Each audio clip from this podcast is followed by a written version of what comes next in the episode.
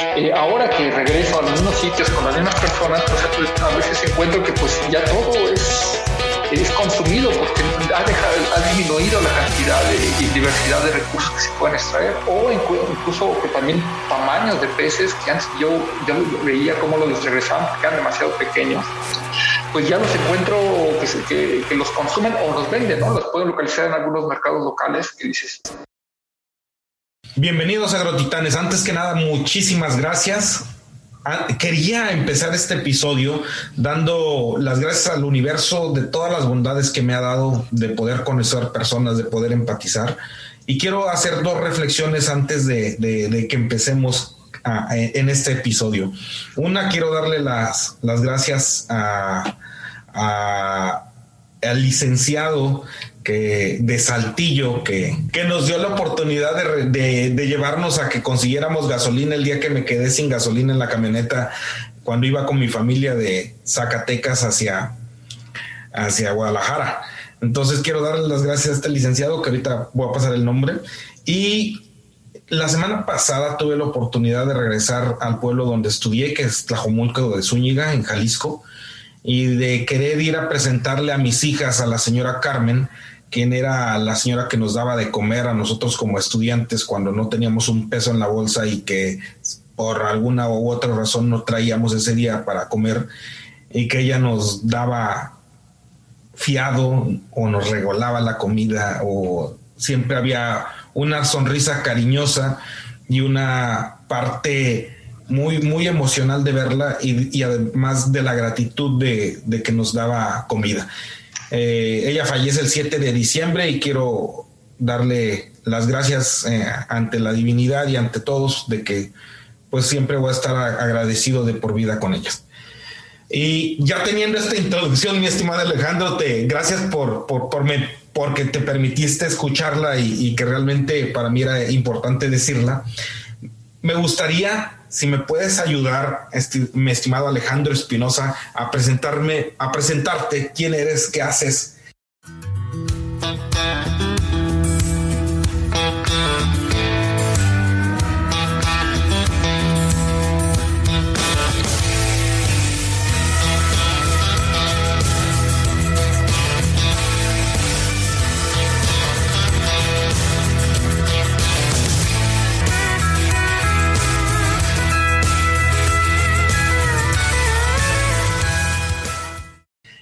No, Didi, pues la verdad otra vez agradezco mucho la oportunidad de estar aquí y llegar a través de ti y tu trabajo a, a, muchas personas. Creo que es una de las grandes ventajas del siglo XXI, esta capacidad de contactar a otras personas y con tantos intereses.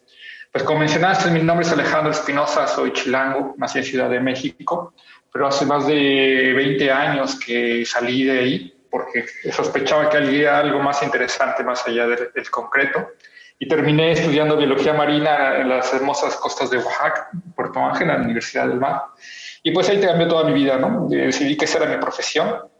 Eh, soy muy mal biólogo, tengo, eh, me di cuenta de esto al, cursar las materias, este, pero al cambio sí me di cuenta de que la, la carrera tenía una belleza de contactar a, a, personas bien interesantes, ¿no? Y que en este caso fueron los pescadores. Como te comentaba, tuve la dicha de empezar a, vivir en sus casas porque ellos nos esperaban, como esta experiencia que tú nos comentas, pues yo también tengo a, que agradecer a otras personas que, pues que me convirtieron en un taco de pescado, que me enseñaron a pescar, que me abrieron sus puertas, acondicionaron un cuarto, me prestaron una hamaca para pasar alguna noche, este, me llevaron a bucear, etcétera, etcétera. Entonces, esa parte de la carrera me encantó y me marcó, ¿no? Eh, después hice mi maestría eh, por allá, en el norte, en, Ensenada, y un doctorado en Alemania. Eh, mira, siempre fue con el trabajar en los aspectos sociales de la zona costera, específicamente la pesca, ¿no? Cómo el hombre, el ser humano usa sus eh, recursos y a través de ello pues crea relaciones ¿no? culturales, económicas, ideológicas, este, religiosas con, estos recursos. ¿no? Eso me apasiona y pues encontré otra, otra versatilidad que a través de esas relaciones pues se puede mejorar, ¿no? se puede mejorar eh, la forma en que usamos y mantenemos los recursos naturales y coexistimos con ellos. ¿no? Eh, entonces actualmente me desarrollo, en el, me encuentro trabajando en el Colegio de la Frontera Sur, acá en Campeche, eh, con, estos temas, donde tenemos eh, desafíos que tienen que ver con la frontera eh, del sureste de México.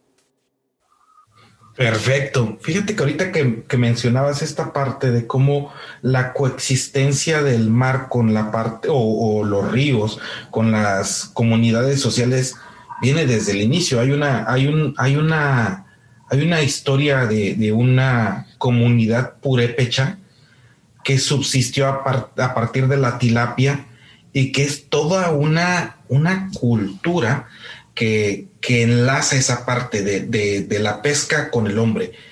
Y ahorita lo que mencionas me viene a la mente de, saber cómo has visto tú esa interacción, si hay respeto, si hay desaprecio, si no hay esa, ese reconocimiento de, la gran abundancia que es el, eh, el mar y que los, los pescadores actualmente no la respeten o, la vean muy banal? Sí, mira, hay una, hay, hay culturas, eh, hablando del mar, ¿no? De la costa, eh, que han creado a lo largo de los siglos una cosmovisión sobre aspectos marinos. Te puedo hablar de los series en Sonora o, o de, los guaves en la costa, de, o mareños en, la costa de Oaxaca, que, que es tal su, dependencia histórica de los recursos costeros y marinos, pues que hay toda una, insisto, una visión de, de, una explicación de por qué suceden las cosas así. Entonces, yo de grosso modo te diría que todo pescador, lo primero que se le enseña es respetar a la mar, eh, recuerdo mucho uno de los primeros eh, dichos que me, enseñaron los pescadores, ¿no? que, la, mar eh, nunca, nunca está, el mar nunca está feo, ¿no? el mar puede estar enojado, puede estar picado, pero nunca es feo, ¿no? O aquella persona que se adentra en el mar solo con una panguita o nadando siente esta vulnerabilidad ante lo grandioso eh, que incierto que se estará en esas condiciones. Entonces, todo pescador respeta al mar, ¿no? porque sabe que se está rifando el pellejo, diciéndolo vulgarmente, al estar ahí, ¿no? Entonces, por más que esté preparado, por más que tenga el equipo, siempre hay imponderables que te pueden sorprender en el mar. Entonces, yo, yo te diría que en términos generales todos eh, tienen ese respeto, pero también te diría que, pues, esta necesidad de alimentar a más personas con los mismos recursos eh, y siempre con condiciones más, eh, más demandantes de recursos naturales, pues lleva a un camino pues eh, trágico, ¿no? Que es la, la, Entonces, yo creo que tenemos que mejorar mucho todos, desde el que hasta el que consume, para entender que estos pues son recursos naturales, pues son derechos, pero también obligación, tenemos obligación de conservarlos. Entonces, te diría que sigue ahí ese respeto de la gente de la costa hacia el mar. Perfecto. Y ahora comentas tú que eras un mal estudiante, pero un mal estudiante, eh, híjole, con maestría en doctorado, como que no suena a que seas mal estudiante, mi estimado, ah, no, o mal biólogo. ¿Hacia dónde enfocaste? Eh, eh, ¿Hacia dónde enfocaste esa parte de esa energía para poder estudiar la maestría y estudiar el doctorado? Y ahora, quitarte la, tierra citadina y empezar a realmente pescar el conocimiento, irte a ser vulnerable en una zona donde realmente Oaxaca es una zona mística, sales de tu zona de confort y por lo tanto empiezas a volar. ¿Cómo, cómo nace esa parte o, a qué, o hacia dónde te enfocaste y cómo cimentaste el mantenerte ahí? Sí, decía que era mal biólogo porque me comparaba con mis compañeros estudiantes de aquel momento y veía personas que aprendían nombres científicos,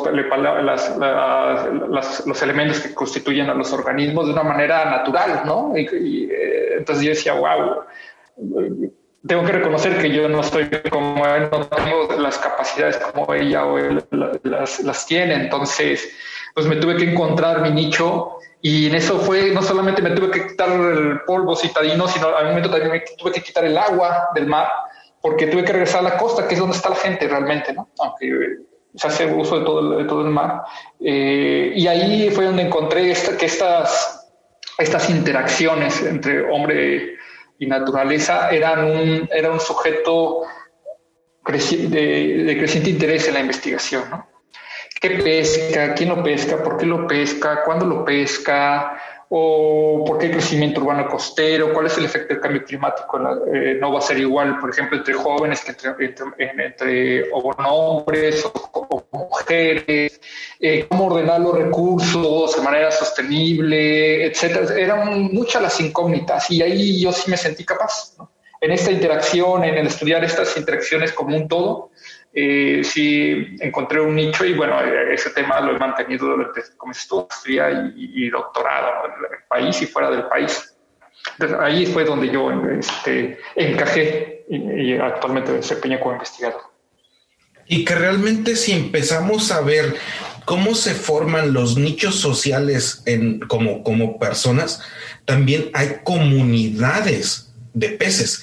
Y en esa parte de la comunidad de peces, ¿qué, qué, has, visto que, se asemeje a una comunidad humana? Ah, esa es una filosófica y profunda pergunta. Este, pues yo rescataría que como los seres somos comunidades, con, con, perseguimos un, un, interés, dependiendo de a quién le preguntes. Eh, pues como comunidad yo creo que tenemos el interés de, sobrevivir y la persistencia con el tiempo a través de, las generaciones. Entonces, obviamente los organismos lo, hacen de una manera, yo creo que la sociedad, y más en, en estas décadas, ha tomado conciencia que el camino que había tomado el siglo pasado le estaba llevando a una, a una encrucijada donde se jugaba su, pues se sigue jugando su persistencia.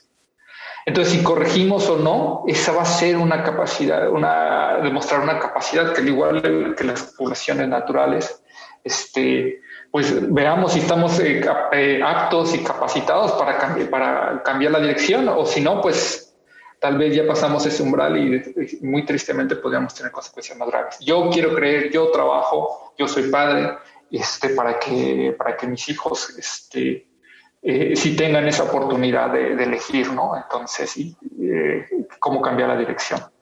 Ese sería mi símil. Y, y, desafortunadamente somos el rival más fuerte en una comunidad débil porque nació con el equilibrio, como son la naturaleza. En tu trotar que has visto ahorita, eh, y, quiero, quiero ser enfático en esta parte de cómo desarrollas esas partes cognitivas o estas partes estratégicas para poder llegar a la profundidad de tus, de tus este, investigaciones, como son los virus, como son todo esto. Entonces, pero quiero entrar en esta parte de, de tu trotar de cuando eras estudiante a la fecha ¿tú se has notado realmente los el investimiento del cambio climático y cómo se ha visto de vulnerable la vida en el mar eh, que, te, que te mueva todo eso para que tu proyecto se una a mil y un millón de voces para generar conciencia y que cambiemos nuestra forma de pensar? Sí, tristemente sí. Eh, y no solamente de cambio climático, ¿no? Eh, tiene que ver también con un proceso de, deterioro de los recursos naturales, de pérdida de biodiversidad, donde cambio climático se suma a ese contexto o es un factor más que, viene a estresar esas condiciones ya, pues ya difíciles, ¿no? Pero eh, siendo muy... Eh, siendo muy esquemáticos por lo que la experiencia que tú me preguntas, pues yo recuerdo cuando estudiaba biología marina, recuerdo lugares eh, de la costa, recuerdo especies. En aquella época pues o no se visitaban, hablando de lugares, este, porque pues estaban, eran poco accesibles y que ahora ya son muy visitados, han sido totalmente transformados, donde tú encontrabas que había una playa virgen, ahora ya encuentras que está rodeada de fraccionamientos pero también ves, por ejemplo, en el caso de, los pescadores, que había especies que ellos no utilizaban porque pues, no eran de valor económico, no tenían un buen sabor, etcétera. Entonces se regresaban al mar o se desechaban.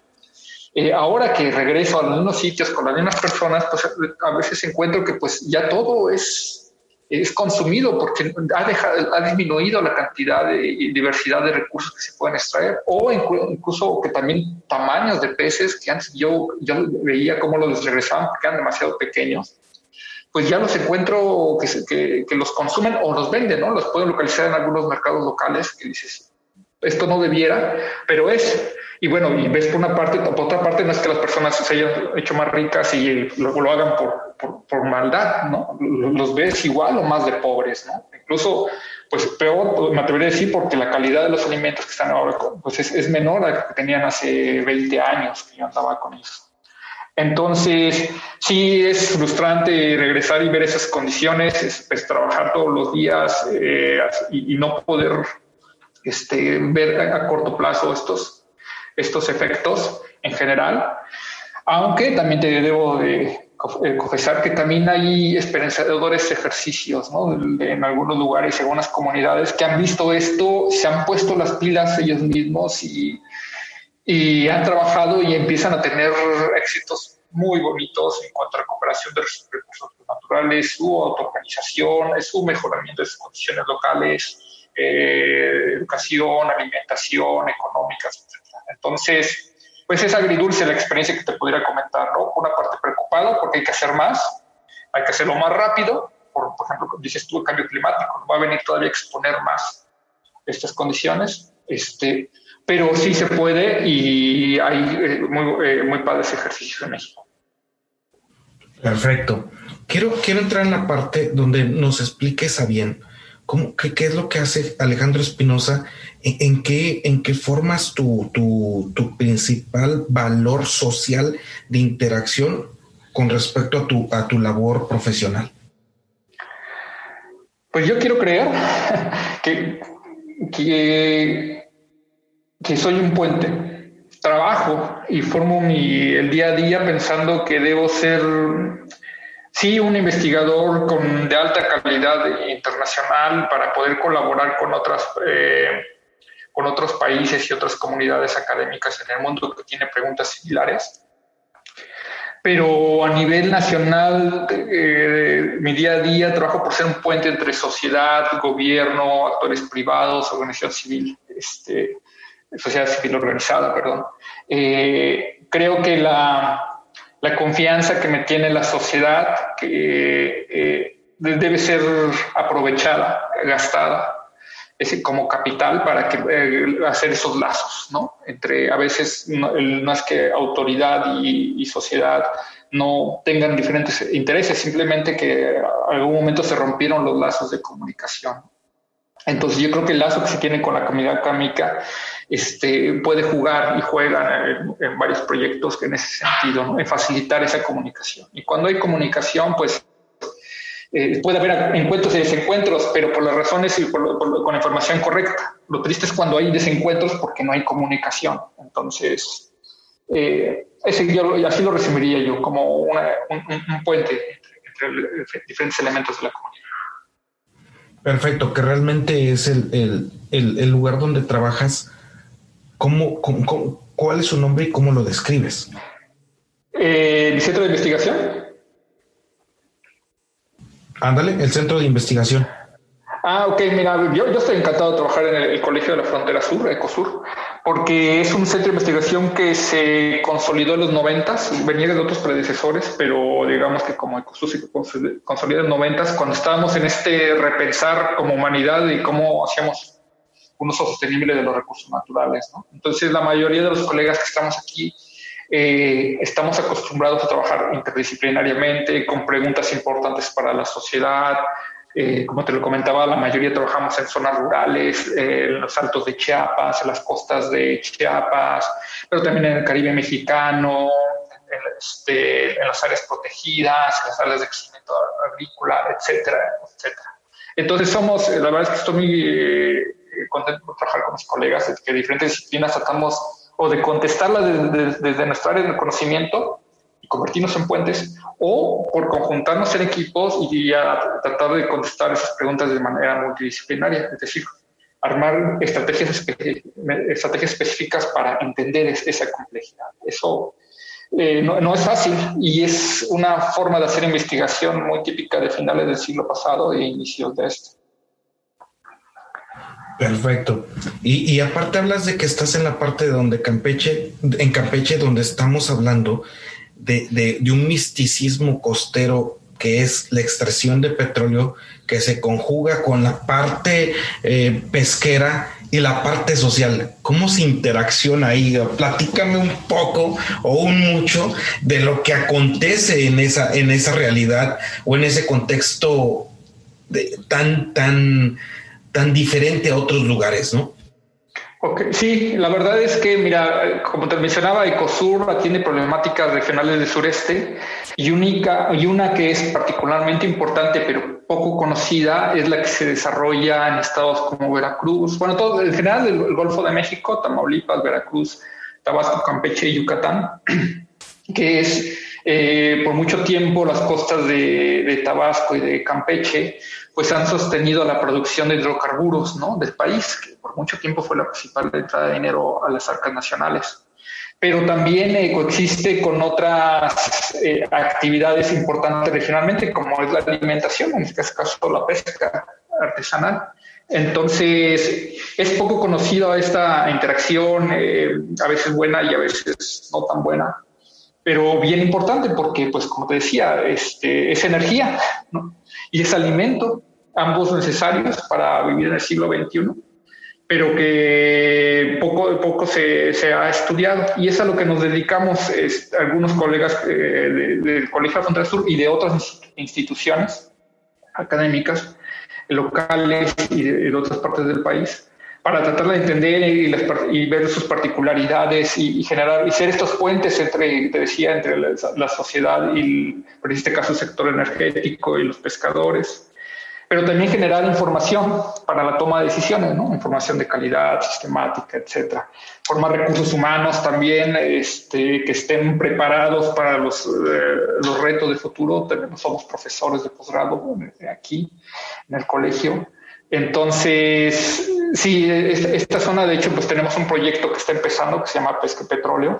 Yo le llamo cariñosamente Pepe, financiado por, eh, con, eh, con, dinero del Consejo Nacional de Ciencia y Tecnología, CONACYT, para investigar cómo podemos mm, mejorar las condiciones eh, de la coexistencia entre estos dos sectores, ¿no? Porque pues se vienen tiempos de retos, ¿no? necesitamos cada vez más energía, pero también cada vez necesitamos más alimento y pues el mar, eh, con la pesca y la agricultura, pues es un espacio que seguramente vamos a estar pidiendo obtener más, eh, eh, más recursos para alimentarnos. Interesante esa parte, y ahí quiero entrar en la parte de la, de la que es la pesca petróleo. Lo que comentas es que uno de los grandes problemas y desafíos de México es que siempre se ha encargado de tener su base económica en recursos primarios tú ves en el corto, mediano o largo plazo en, pesca petróleo, cómo le vas a dar o cómo se va a dar una transformación de ese recurso material y hacia dónde lo visualizas? Pues mira, eh, la tendencia en la pesca te puede decir que no es a extraer más, sino a mejorar las condiciones y, de, lo, que se saca, ¿no? Me refiero a que lo que se saca pues llegue en mejores condiciones eh, al consumidor y el que lo saca pues tenga una, mejor retribución económica, ¿no? Para que no tenga, que no tenga la necesidad de sacar más, lo que te decía al inicio, no se trata de sacar a los pequeñitos, sino sacar un buen pescado con buen tamaño, este, para que pueda tener una, buena, una buena percepción ¿no? con ese único pescado, por poner algo muy esquemático. Entonces, es, la tendencia es a, a, cerrar más esta, esta, cadena de, valor, acercarse más directamente al, consumidor en una relación ganar-ganar. También, por ejemplo, en, el proyecto y con otros colegas, pues estamos viendo esto, cómo, cómo, podemos hacer que estos, eh, estas relaciones positivas eh, crezcan, por ejemplo, que el, sector energético pueda consumir el pescado de, de, los, de los mismos pescadores, ¿no? Para que no tengan que ir tan lejos eh, y que eh, y así pues gane un poco más el pescador por pues, ganan todos no el, el, empleado de la industria pues come mejor y el pescado pues no tiene que ir a vender a otros mercados puede vender localmente y a, un mejor precio. Entonces en ese sentido yo creo que hay que hay que caminar. Hay que caminar para para buscar cómo eh, mejorar las condiciones del mercado y las sociales. A, mí me ha tocado ver en, la parte que va uno de, de, Tijuana hacia Ensenada y hay alrededor de, le llaman granjas de producción de atún. en donde están alrededor, son como, como yo digo, como ruedas, donde dentro se está produciendo por, en medio de mallas el, atún o, el, pescado de interés. ¿Crees que hacia allá tengamos que migrar en nuestras situaciones costeras para sacarle más valor a cierta especie eh, de, de, atención humana y respetar las otras? ¿Crees que hacia allá vaya la situación o realmente seguimos pensando en que tenemos que tener el equilibrio eh, social para no invadir más a lo que ya está invadido, que es el mar? Yo creo que es, un equilibrio. Hay que buscar siempre, o sea, te diría que hay, que buscar la forma que, en que hacemos los, dos. O sea, cualquier actividad productiva tiene, creo yo, que si algo hemos aprendido, lo que decía del siglo pasado, es que no podemos seguir creyendo que, que podemos, podemos explotar por explotar, nada más porque podemos hacerlo, ¿no? Eh, hay límites que sobrepasamos en algunos casos. Entonces, cualquier actividad, ya sea pesca sea acuicultura, pues tenemos que tener claro que pues, se puede realizar, pero eh, dentro de ciertos límites que no podemos eh, sobrepasar. Entonces, sí tenemos que mejorar en, en, cómo realizamos la pesca, cómo la tenemos que repensar cómo la ordenamos, tenemos que pensar en mejorar los mercados, como te comentaba, tenemos que ver cómo eh, recuperamos estas tramas eh, sociales para ser más eh, adaptables a las, por ejemplo, al cambio climático que tú hacías énfasis hace un rato. Pero también es cierto que necesitamos más buscar otras fuentes de, alimentación, ¿no? Y esto no, no, solamente en México, sino a nivel global, pues mucho de la producción que proveen los mares, pues viene ya de, de, granjas acuícolas como las que tú describes. En México quizá la más, eh, una de las más exitosas y es la que tú mencionas del atún, que es típico de aguas frías. Eh, pero en general eh, se está yendo a, aprovechar los espacios marinos con acuicultura. Y bueno, yo te puedo decir que en la parte terrestre, ya mucho del pescado que consumimos, pues viene de, de granjas, la mojarra, la tilapia que llegamos a comer sobre todo en las grandes ciudades, pues viene de, granjas, ya, ahí sí, está, y es, es, un hecho esta, esta, esta producción. Eh, en el mar, pues vamos a ir hacia allá, pero no debemos olvidar que hay que cuidar si el medio lo puede soportar, qué tipo de producción, qué intensidad, qué especies, hay que tener cuidado con las especies introducidas, los el, desecho, la capacidad de limpieza del sistema. Es decir, hay que pensar muy bien que las cosas hay que ordenar muy bien las, cosas que podemos hacer de acuerdo a las capacidades del sitio. Excelente. Y esa parte quería, siempre me, me dicen que como cómo hacer el podcast, no que no se vaya tan, tan, tan serio, ¿no? Pero, ay Dios, hay veces que me llena, me llena tanto de, emoción el poder tener o adentrarme a, a, este tipo de pensamiento donde tienes que tú como científico masticar el conocimiento para que el receptor, en este caso la parte social que no es científica como tú, lo ensamble y que a final de cuentas otros colaboradores vengan en tu mismo nivel cognitivo, que es el, de pensar, para que a final de cuentas todo esto coadyuve.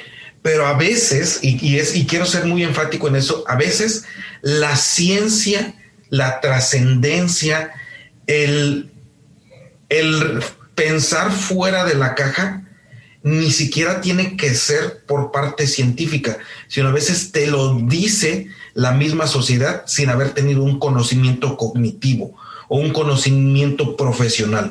¿Cómo has visto eso eh, en la interacción que tienes actualmente con la, con la pesca, eh, pesca petróleo?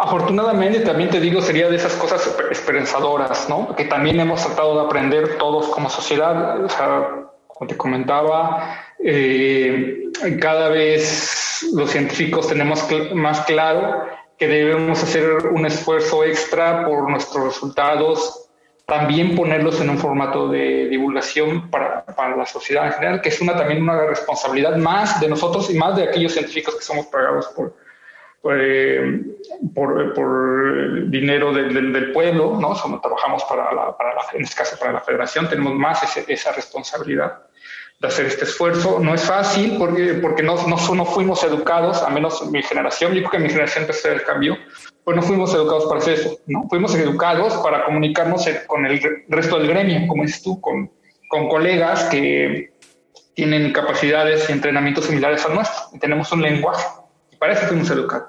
Pero para acordarnos y hacer conversaciones menos serias como las que comentas, pues este, pues se nos olvida, ¿no? Entonces tenemos que recordarlo, tenemos que volvernos a reentrenar, tenemos que olvidar algunas cosas que nos enseñaron y eh, para buscar estos medios, videos, notas periodísticas, documentos de divulgación, ¿no? Esa es una en general. Pero también te puedo decir que algo que, que está emergiendo, afortunadamente, es este tipo de investigación que se llama transdisciplinaria, es decir, que trasciende las fronteras académicas y, y donde las preguntas de investigación no es por el el investigador únicamente que llega a decir, esto hay que, hay que indagar, sino de la sociedad y el investigador que te dice, esto es lo que queremos que indagues, ¿no? Y vamos a, vamos a desarrollar en conjunto este, una metodología, ¿no? Hagamos talleres, hagamos entrevistas, necesitamos un investigador de esto, eh, otro investigador de otra disciplina, etcétera. Entonces, cuando tú construyes la pregunta y la forma y, los actores se forman parte del equipo de investigación, es, eh, es, es, es, investigación transdisciplinaria, ¿no? cada vez más frecuente, otra línea que está, no está exenta de retos y de formas de hacerlo, pero que te permite eso, incluir a la gente a la investigación y, este, y, ayudar a contestar personas que son importantes para la sociedad, no que el científico cree que son importantes, sino directamente importantes y que son respondidas con base a los elementos que tiene la sociedad, porque no es que yo propongo que tengo que hacer una investigación a 20 años, ¿no? Necesita hacer una investigación que es urgente, es, este, es compleja y con unas condiciones adversas económicas y etcétera, etcétera, como suele haber en nuestro país en cuanto a falta de dinero. Y pues lentas, y lentas y entre todos pues haces, haces ejercicios muy interesantes, muy exitosos, porque la gente se involucra, ¿no? Y los, y los, y los, y los científicos pues te, obligas a, a, a, tener cierta humildad y, y, caminar junto con la gente y verte pues hay muchas cosas que la gente genera que son bien importantes. O sea, el, porque te doy un ejemplo concreto, el conocimiento empírico eh, que, tienen los pescadores, la gente que vive en la solamente por el hecho de que su existencia depende de que sean exitosos para encontrar dónde está el pescado, o cuándo vienen las tormentas, este, de dónde vienen los vientos, cómo resguardarse, de poderse comunicar con su sociedad para, para protegerse en caso de huracán, etcétera, etcétera. Esas son cosas que ellos han resuelto sobre la marcha, por necesidad, no necesariamente por gusto. Entonces, son cosas que por mucho que le cranees, pues, es difícil que llegues, pero cuando llegas ahí y las ves aplicando, dices, ah, bueno, entonces nada más ayudas a consolidar, ayudas a concretar, pero, pero realmente fueron en conjunto, ellos fueron los que te dictaron la plana. Órale, qué interesante, Alejandro. La verdad es que eh, estás en, esa parte, me, siento en esa parte de, de, ser responsable y pedirte cómo contactamos, cómo sabemos, cómo, cómo, cómo expones ese trabajo que estás haciendo y a lo mejor cómo sumarnos contigo para poderlo hacer más, que se difunda más. Eh, sí, mira, eh, digo, yo me siento muy afortunado por trabajar en el Colegio de la Frontera Sur, que tiene la vena en eso. Entonces, el equipo de de divulgación y de, vinculación del, colegio tiene, puedes checar en Facebook nuestros principales hallazgos, nuestros proyectos, tenemos nuestra página eh, obviamente de, internet, ecosur, www.ecosur.mx. Ahí nos puedes encontrar a todos los investigadores. Nosotros tenemos una página del tema de pesca y petróleo. Eh, es pesquepetróleo.info.mx donde puedes ver nuestros principales hallazgos. Te doy otro ejemplo, nosotros emitimos una bitácora bimestral ¿no? para reportar nuestros avances a la gente, sepa qué estamos haciendo. La transparencia es clave para nosotros. Eh, obviamente está nuestro, nuestro correo eh, electrónico, en mi, caso, en mi caso es a espinosa.ecosur.mx, donde me pueden escribir cuando, cuando gusten. Y, bueno, ahí, ahí, vas a encontrar videos, eh, notas periodísticas, este, pues todo tipo de, de, información que podemos compartir, así también como artículos científicos, tesis de los estudiantes, este, recomendaciones de notas, etcétera, etcétera. Perfecto, qué, interesante, como dices tú, el poder encontrar que, que son eh, científicos que están haciendo cosas para la sociedad y que están haciendo un lenguaje que sea más adaptable para el medio, eh, para todos, y, la cual me llena de, mucha emoción. La verdad es que eres un verdadero agrotitán, en este caso un, titán del agua, mi estimado Alejandro, y quisiera preguntarte, ¿cómo es que te diviertes? ¿Cómo, cómo haces esa parte de, de generar eh, el, amor, pasión y sobre todo cariño a lo que haces, cabrón? Pues mira, lo, platicábamos ah, cuando nos conocimos, eh, pues es una fortuna haber encontrado algo que, trabajar en algo que te encanta, ¿no? Que te hace que todos los días te, pares con la, con la pasión de, creer que, que, estás haciendo algo que puede cambiar no te puedo decir que al mundo sería demasiado, pero al menos a tu mundo alrededor, inmediato, y que sea un grano eh, de, arena para cambiar el resto, eso es lo que te, mueve.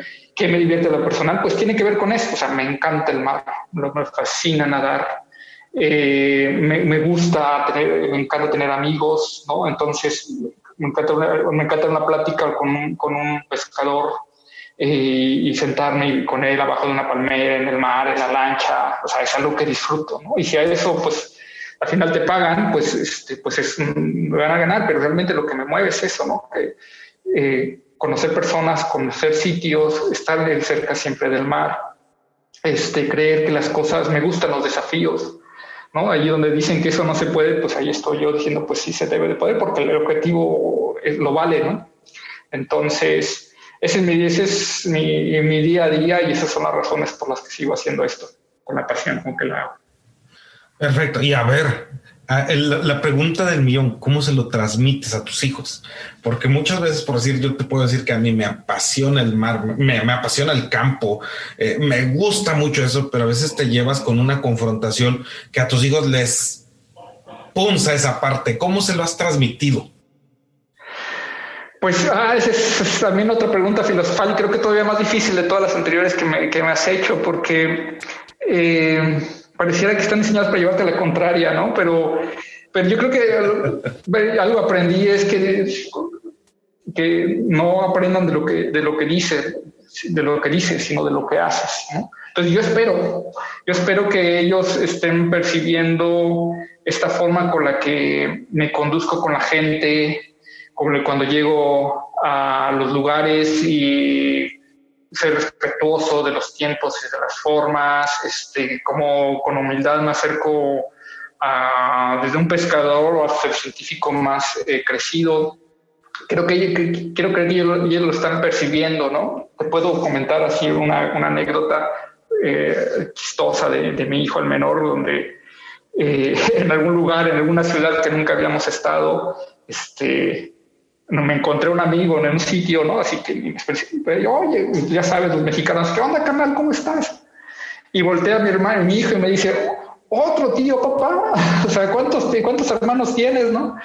Pero es porque tengo la fortuna de eso, ¿no? De tener este, grandes amigos y pues tratar de, conservarlos. Entonces quiero creer que, ese valor de la amistad, ese valor de, reciclar el día a día, lo, que vamos, lo que desechamos en casa, ese respeto por la comunidad en la calle, ¿no? Respetar a los mayores, pues los, estén absorbiendo. Ya decidirán ellos, seguramente no van a ser biólogos, este, o sí lo serán, será su decisión, pero creo que esos valores es lo que yo quiero creer y estoy esperanzado que permeen.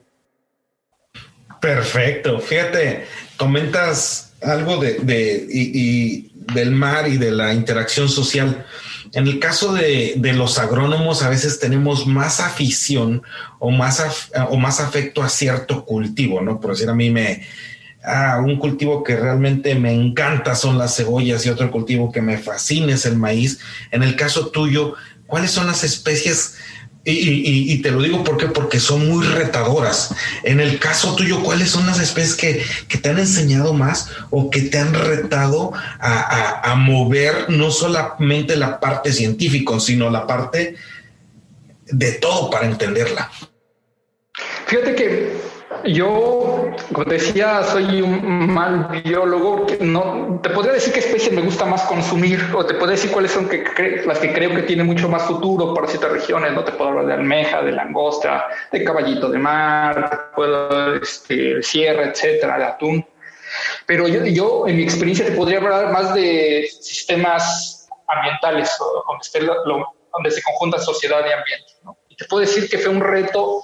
Eh, trabajar con la inmensidad del Golfo de California, ¿no? en el Alto Golfo de California, en la maestría, que me siento muy, en cuanto a la logística, ¿no? porque hay, hay, grandes personalidades por allá y mucho trabajo en cuanto a conservación, que te permite como que llegas a absorber y aprender, ¿no? ya dejar tu granito de arena. Pero estoy especialmente orgulloso del trabajo que hice en el sistema lagunar Guave, en la costa de Oaxaca, porque es un, sistema lleno de paradojas, muy rico en cuestiones culturales, pero con unos retos sociales y económicos muy altos, unos grados de marginación muy altos, y que trabajar con ellos no tiene, tiene, tiene su chiste.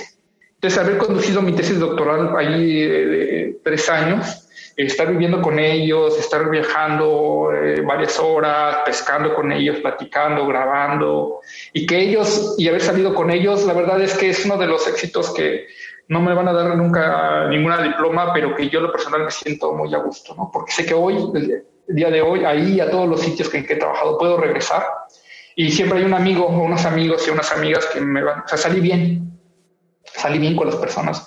Eso es este, algo que a mí, me llena. Pero así te podría hablar de cuando trabajo en el Caribe, cuando trabajo aquí en la zona de pesca y petróleo, en la costa de, de, Tabasco siendo una responsabilidad con la gente, ¿no? Ahorita que he tenido que estar este, guardando la, distancia por las condiciones de la pandemia, pues me siento encerrado, ¿no? De que no he podido visitarlos, ver cómo están. Estoy en contacto con ellos por correo y por teléfono, pero no es lo mismo, ¿no? Entonces ya siento una responsabilidad de ir a ver qué está pasando y qué puedo ayudar y etcétera, etcétera.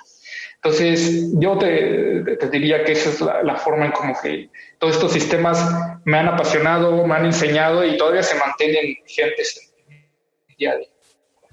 Mi estimado Alejandro, si el día de hoy empezaran tu biografía, ¿cómo empezaría, Caro? Eh, pues, pues, no sé, me gustaría que empezaran por, tal vez por el, el momento en que puse en mi, primer pie bajando del, autobús que me llevó a la costa de Oaxaca. Yo creo que me encanta la Ciudad de México, soy un orgulloso chilango, me apasiona este, regresar y me encanta porque ahí está mi familia. Pero realmente esta, esta versión de, de, mí donde pude crecer este, espiritualmente, personalmente, fue cuando bajé de ese camión y llegué a la costa de Oaxaca y dije, aquí nací, ¿no? Aquí entonces los logros, este, eh, y ese crecimiento empezó en ese, en ese momento. Renaciendo en la costa de Oaxaca y un lugar impresionantemente abundante que es el estado de Oaxaca. Híjole, mi mamá es del istmo de Tehuantepec y la verdad es que ah. tengo muchos recuerdos preciosos de, de, de Oaxaca, ¿no? Fíjate, eh, mi estimado Alejandro, y, para ser respetuoso con tu tiempo y sobre todo con la colaboración que haces y, y, la verdad estoy muy encantado y agradecido de que nos estés dando y compartiendo eh, esta, es, todo este trotar que tienes en la vida. Y me gustaría que nos dijeras, actualmente tú convives con gente que a lo mejor llega a la maestría, que llega al doctorado, que, que, que tiene esa, esa iniciativa de salir adelante por medio del conocimiento pero también tienes la parte de que en una sociedad, desde que están los niños, no se les inculcan formas, valores o situaciones culturales de trascendencia. ¿Qué crees que sea el desglose o qué crees que esté faltando en esa coyuntura para tener socialmente o culturalmente o gente más rica culturalmente en nuestro México? Pues mira, yo, yo apuesto todas mis canicas a, a, los jóvenes, ¿no? Y a este a estas generaciones que están nacieron ya con, y se crearon con los paradigmas de la sostenibilidad y que esto tiene que algo tiene que cambiar, ¿no? Porque yo veo a, a los chavos y chavas este, ya no conformándose con que quiero ser científico que trabajar en el colegio de la frontera sur, ¿no? O sea, no, o sea, yo quiero ser emprendedor, emprendedora y quiero trabajar, quiero ser este, maestro rural y quiero ser este, eh, y estoy hablando desde los que vienen de ciudad y quieren trabajar en la costa, como los que nacen en la costa y quieren hacer, saben que tienen que ser algo diferente. Las condiciones son adversas, como tú dices, ¿no? No estamos, eh, es difícil eh, prepararse en, condiciones precarias como normalmente hay en algunos sitios de la costa, pero creo que ahí está el futuro, que los jóvenes encuentren nuevos nichos y ayuden a desarrollar, a desarrollar estas nuevas oportunidades. En el caso de la pesca, pues este, trabajar con los jóvenes pescadores en este relevo generacional, pues cuando hablas con ellos y dices, no, pues es que yo quiero diversificar la pesca. ¿no? O sea, me encanta la pesca, yo nací amando el mar, me, este, mis papás me enseñaron este respeto, me encanta, me encanta estar en una lancha, a mí no me metan en ninguna, en ninguna oficina, yo quiero estar aquí. Este, y ahora lo que he aprendido en la escuela, pues eh, quiero es diversificar, ¿no? Quiero ser, como dices tú, maricultura, o quiero llegar a, mercados más diversos, que sean más estables, o al contrario, quiero usar, desarrollar una aplicación para que este, poder eh, llevar el pescado aquí en, mi comunidad, ¿no? Aquí en corto, este, a través de, redes sociales puedo vender mi, puedo vender mi pescado, o puedo organizarnos entre nosotros, entre mujeres, ¿no? Para hacernos busas y eh, este, explotar, por ejemplo, peces ornamentales o hacer artesanías o liderear. O sea, la verdad es que no son las condiciones son fáciles, como dices, pero pues yo, yo apuesto a, los jóvenes este, este impulso que traen ya por cambiar las cosas. Por cierto, ellos están muy preocupados por el cambio climático, ¿no? Este, ellos ya crecieron con esta preocupación, con estas noticias, entonces pues ellos son los que deben eh, consolidar estos esfuerzos que ahorita son puntuales, son muy pocos, pero que ellos quiero creer que de forma masiva van a ayudar a que esto cambie, definitivamente. Perfectísimo. Dentro de tus cuestiones más, eh, eh, hablas mucho de la interacción social, pero a partir quisiera también preguntarte, ¿cuál es la parte científica que más te ha dado conocimiento que no hayas querido o que no haya sido el fin, pero en el proceso aprendiste muchísimo más? Mm, eh, así, a bote pronto, te podría decir que aprendí mucho.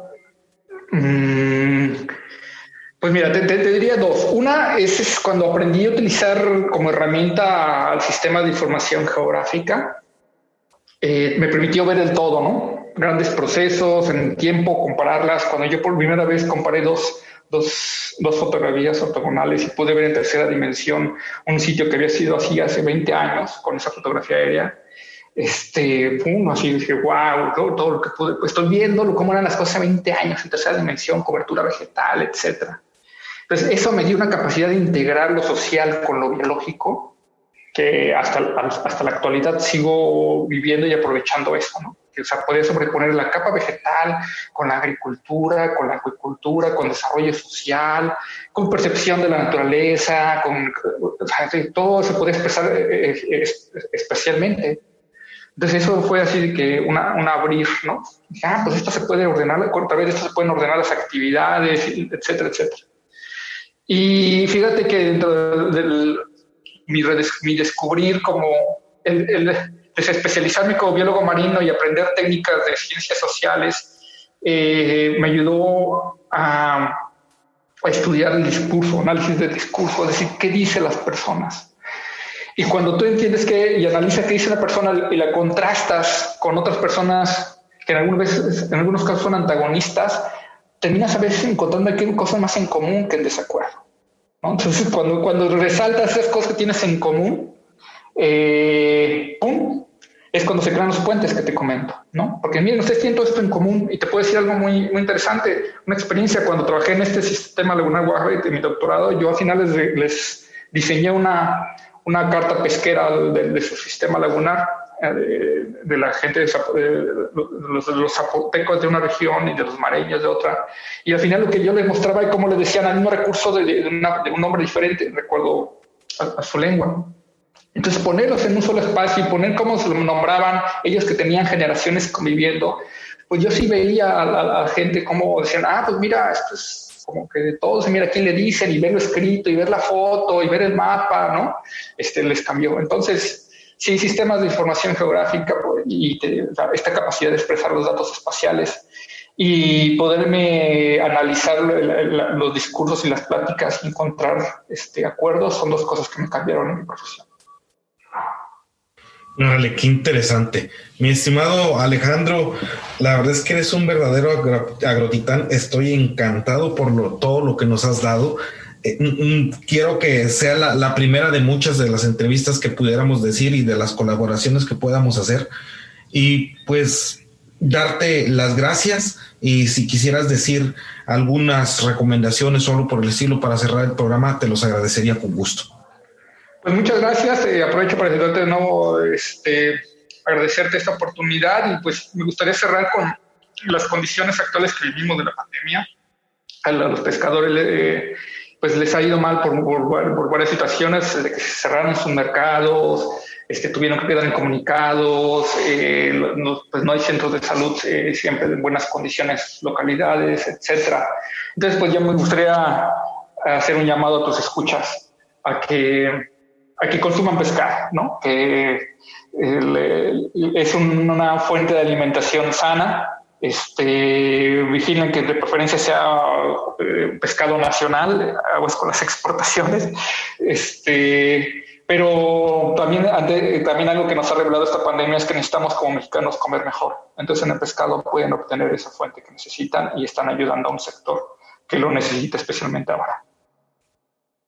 Perfectísimo. Bendiciones, amigo. Muchísimas gracias y seguimos en comunicación. Cuídate, hasta luego. Hasta luego. Gracias